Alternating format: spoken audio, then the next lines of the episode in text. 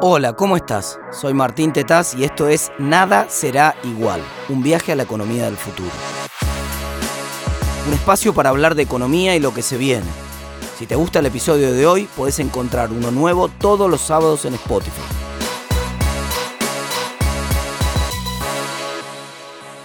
Vengo del 2035. Hay un sistema económico formidable en funcionamiento. Es un sistema muy justo por cada problema que resolves a otro, ganas un dólar. Ese sería el sistema probablemente más justo del mundo y casi nadie podría oponerse a un sistema que premiara a los que le resuelven los problemas a la gente. Resolves un problema, ganas un dólar. Los multimillonarios son aquellos que resolvieron millones de problemas y los pobres son aquellos que no pudieron aportarle a la sociedad ninguna solución, que no pudieron ayudar en absolutamente nada.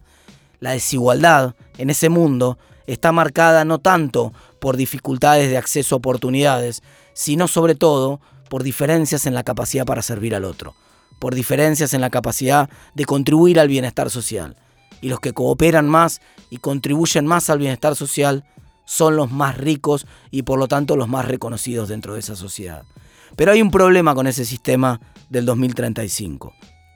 Si resolver un problema me permitiera ganar un dólar, entonces yo me dedicaría a resolver muchos problemas pequeños o a resolverle problemas que sean los problemas de muchísima gente, pero que me requirieran a mí demasiado poco esfuerzo entonces se podría mejorar un poquito este sistema y de alguna manera podría ganar no solamente un dólar en función de cada problema que resuelvo, sino podría ganar un poco más de plata si ese problema es más importante para la persona a la cual se lo estoy resolviendo. Por ejemplo, si estoy operando a alguien que se juega la vida o la muerte, ganaría mucho más dólares que si le hago una torta a una persona para un cumpleaños. Evidentemente en ambos casos estoy ayudando a otro, en ambos casos estoy resolviendo un problema social, pero para uno de esos casos ese problema para la gente a la cual se lo resolví vale muchísimo más. El valor, en el mundo del que yo vengo, es un valor subjetivo. Lo determina cada individuo en función de lo que está dispuesto a pagar para que le resuelvan un problema. Resulta que ese sistema no es otra cosa que el capitalismo. Pero la combinación de la inteligencia artificial y la uberización de la economía han puesto al capitalismo en anabólicos. Han puesto al capitalismo con asteroides. Funcionan de una manera muchísimo más potente los precios. Los precios, que son el corazón del sistema de mercado, que le dicen a los productores lo que tienen que producir. Cuando un bien empieza a ser escaso, sube de precio. Y entonces le da la señal a los productores, che, pónganse a hacer esto que pueden ganar más plata. Bueno, ahora ese sistema de precios funciona con anabólicos. Y entonces transmite mucho más fuertemente la información y permite que, como pasa ya con Uber, en el mundo en el cual vos vivís, un viaje, un día de lluvia a las 10 de la noche no valga lo mismo que el mismo viaje a las 6 de la tarde, un día de sol. Esos datos usados de manera efectiva, que se llaman precios, permiten tomar mejores decisiones y sacarle más jugo a la fruta del progreso tecnológico. Ese es el mundo del cual vengo, ese sistema formidable de funcionamiento del sistema de precios y esa sociedad que va premiando a los que le resuelven problemas a otros, no es otra cosa que un sistema capitalista hiperjusto. Pero algo raro hay porque eh, vos venís de un mundo en el cual eso no está tan bien visto. Está claro, sí, que Bill Gates, por supuesto, ganó cada uno de sus millones resolviéndonos problemas del otro lado del mostrador a nosotros. Y entonces está claro que puede tener 100 mil millones de dólares Bill Gates y que del otro lado nos resolvió 100 mil millones de problemas y ahora somos más productivos porque tenemos computadoras y programas que funcionan mucho mejor. Está claro que Messi nos hizo la vida mucho más feliz a todos y cada uno de los dólares que ganó fue porque hizo una gambeta, esquivó a algún jugador o convirtió algún gol, o pateó algún tiro libre por arriba de la barrera, o alguna vez lo hizo por abajo. Y se hizo multimillonario y la gente no tiende a ver que del otro lado de los dólares que ganó Messi hay un montón de bienestar social distribuido de manera mucho más democrática, en un montón de personas que disfrutaron de ese formidable jugador vengo del 2035, de un momento en el cual eso se potencia.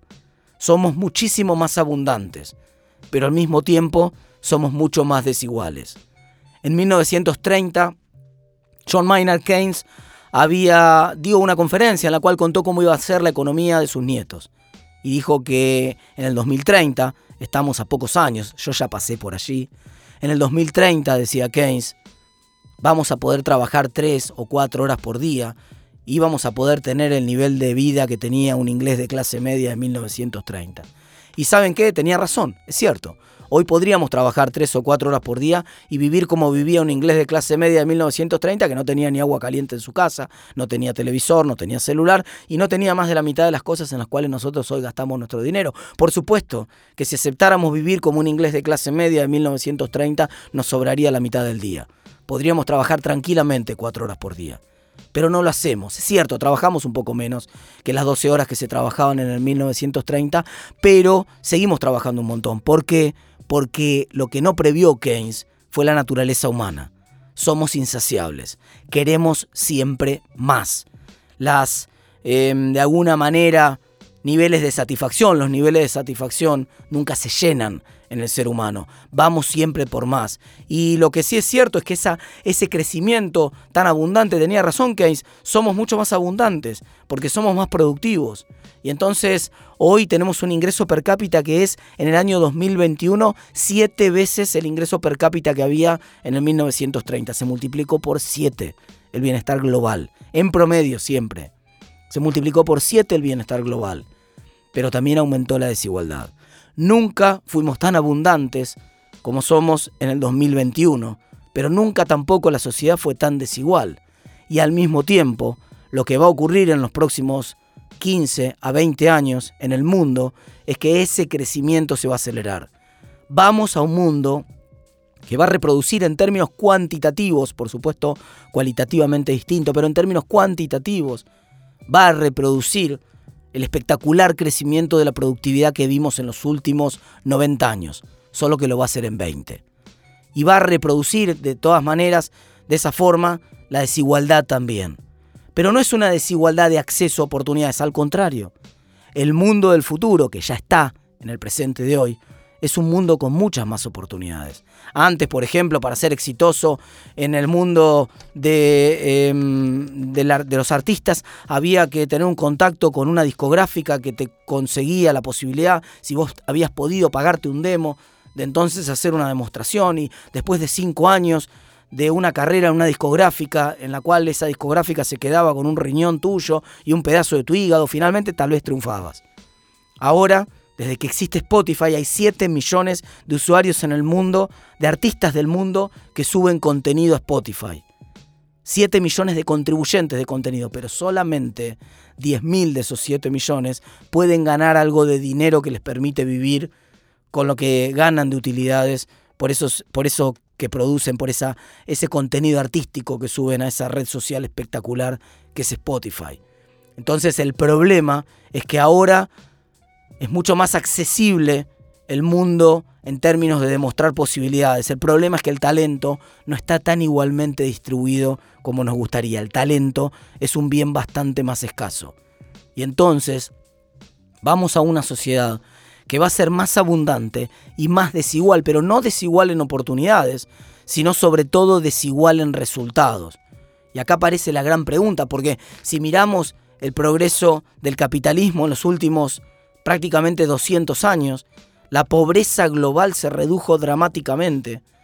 Había 80% de pobres con los estándares actuales hace casi 200 años atrás y hoy solamente hay 20% de pobres en el mundo con esos estándares.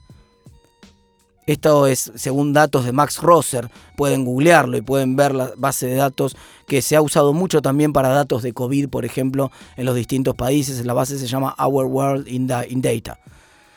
Y, la verdad es que esto es así, el capitalismo fue muy exitoso en reducir la pobreza a nivel global, pero también es cierto que hoy el mundo es mucho más desigual, porque claro, cuando vas a un país pobre hoy vas a encontrar probablemente más igualdad, igualdad en la pobreza, son todos iguales, pero son todos iguales de pobres.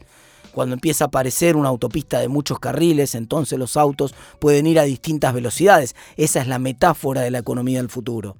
Veníamos por un camino de tierra donde la Ferrari, por más Ferrari que sea, no le puede sacar mucha ventaja a un auto estándar, pero en una autopista de muchos carriles sí, puede mostrar todo su potencial. Y lo bueno parafraseando un poco a la, idea esta de John Rawls, del filósofo John Rawls, la idea, Rawls decía que una desigualdad social era aceptable si cumplía dos principios. El primer principio de desigualdad de Rawls nos pedía que mejorara el bienestar de los que estaban peor. Y es cierto, cuando se pavimenta una ruta, están todos mejor. Es cierto que la Ferrari va mucho más rápido que el resto de los autos, pero incluso las catraminas, los autos más lentos, pueden andar mejor en una autopista pavimentada de lo que lo hacían en un camino de tierra. Satisface el progreso tecnológico en ese sentido el primer principio de justicia distributivo de Rawls. Va a haber más desigualdad, pero al mismo tiempo esa desigualdad no es necesariamente indeseable. Y el segundo principio de justicia distributivo de Rawls era que las desigualdades tenían que basarse en oportunidades abiertas a todos por igual. Y acá es donde me preocupa una cuestión fundamental del futuro. Porque un problema que estamos viendo en la sociedad actual es que la educación dejó de ser el ascensor de movilidad social que permitía que los distintos grupos encontraran una oportunidad de progreso. En la sociedad en la que vivís vos y en la que vivieron tus viejos, tal vez alguien podía estar en situación de pobreza en un determinado momento, pero no quería romper el orden social porque su hijo estaba en el ascensor de movilidad, porque su hijo estaba en la escuela y porque esa escuela le permitía una oportunidad. Pero ya hace por lo menos 30 años hay una investigación de David Jaume del CEDLAS que demuestra que hace prácticamente 30 años que la escuela se ha polarizado en Argentina. Este es un fenómeno también global, ha pasado en otros lugares del mundo. Se ha polarizado dramáticamente. Yo soy hijo de la educación pública, en la primaria, en la secundaria y en la universidad pero mis hijos hoy van a una escuela privada. Esto que estoy contando es el denominador común de una enorme clase media que se fragmentó dramáticamente. Una clase media que votó con los pies, que se fue del sistema de educación público porque lo consideraba malo y en vez de protestar desde adentro para cambiarlo, en vez de cambiar a los gobernantes que hacían que ese sistema fuera malo, eligió la salida individual. Se fue al sistema privado. Y entonces ese sistema quedó completamente fragmentado. Hoy es un 40% más probable, nos decía Jaume en esa investigación, un 40% más probable que tu compañero de escuela sea de tu mismo nivel socioeconómico que lo que era hace 30 años atrás. El hecho de que las sociedades estén mucho menos mezcladas y más estratificadas rompe un principio que es el principio del balance competitivo. Esto que se estudia mucho en economía de los deportes y que hace que sean tan atractivas las ligas y más atractivas sobre todo cuando no puede predecirse el ganador de antemano. La incapacidad de saber en qué lugar vas a estar al final, al final del cuento, hace que todos estemos dispuestos a pelear y todos estemos dispuestos a jugar en el sistema.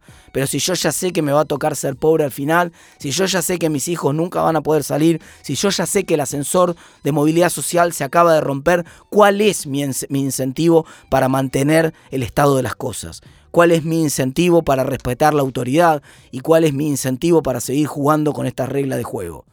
Tengo todos los incentivos para romperlas. Entonces necesitamos recuperar a la escuela como factor de movilidad. Hay mil formas potenciales de hacerlo, pero sin duda necesitamos frenar esa fragmentación que se está produciendo, no ya ahora ni siquiera entre el sistema público y el sistema privado, esa fragmentación ya ocurrió, sino que ahora está empezando a haber incluso una carrera por las matrículas. Una fragmentación como la que ocurre en algunos barrios exclusivos que limitan el acceso de las personas como si fueran un club, simplemente porque sale más caro comprar ahí o sale más caro alquilar ahí. Ahora pasa lo mismo con matrículas de colegios privados que superan los 100 mil, los 150 mil pesos, como si estuvieran enseñándoles a los chicos a diseñar un cohete para ir a la luna. Y no está ocurriendo nada de eso dentro de esa aula. Lo que está ocurriendo es que la sociedad se está fragmentando. Y no hay posibilidad de tener una sociedad organizada, estable, con reglas de juego, si la fragmentación no tiene retorno. Si yo no tengo manera de crecer, de moverme desde un nivel hacia el otro. Finalmente, Vamos hacia un mundo mucho más abundante, pero mucho más desigual, con múltiples capas sociales. En el mundo tuyo tal vez había una clase media enorme, había una clase alta y había una clase baja o pobre. En el mundo en el cual estoy yo, en el 2035, las clases sociales se multiplican. Hay cierto una pequeña clase social que todavía vive en condiciones tradicionales, que carga bolsas al hombro, que sigue agregando valor con trabajo, que sigue haciendo tareas que han podido ser reemplazadas por un proceso de automatización, pero que gracias a la protección de algún Estado o alguna parte de la economía tradicional todavía se siguen manteniendo. Claro que hay autos autónomos, no en el 2035, en tu era, en el 2021, está lleno, ya hay vehículos autónomos, pero todavía hay gente que prefiere manejar un auto con un chofer o ser llevada con un chofer de un lugar al otro. Y entonces la economía se termina conformando como las capas de una cebolla, con múltiples clases. Sí, hay una clase muy dinámica, la de los profesionales que usan la inteligencia artificial de manera complementaria. La de los médicos, por ejemplo, que usan una, una, inteligencia artificial que los ayuda a diagnosticar una enfermedad o a leer un estudio de imágenes de un paciente, por supuesto. Son mucho más productivos. Y ahora tienen chance de desarrollar sus hijos o ellos mismos chance de desarrollar productos en la nueva economía que como tienen costo marginal cero y se multiplican muy rápido, los pueden convertir en millonarios en poco tiempo. Es una sociedad con ascensores de movilidad social de alta velocidad, pero al mismo tiempo con estratos que están congelados en el tiempo.